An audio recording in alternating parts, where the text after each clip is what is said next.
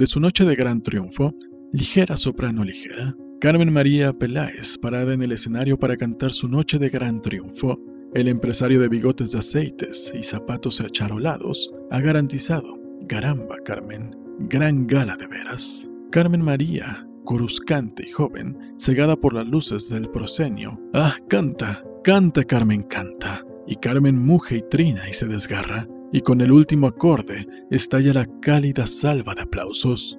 Carmen María se inclina, saluda envuelta en la ola cálida, se alza. Las luces disminuyen, la boca enorme del vasto teatro vacío y el empresario, muerto de risa, que da vueltas a la monstruosa araña, al monstruoso aparatito de aplausos. Carmen María quiere escapar, pero se encuentra aprisionada en la residumbre de los huesos. Se mira y es una espantosa anciana. Eliseo Diego, Divertimentos.